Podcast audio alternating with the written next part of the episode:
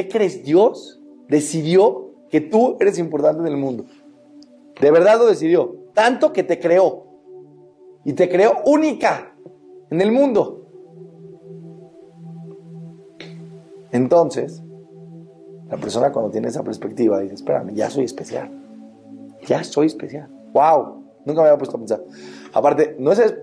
Imagínense que sales en la revista de los famosos que escogen a los mejores de no sé qué. Me escogió el grupo de no sé dónde de Italia. Ah, wow, impresionante. No, te escogió Dios.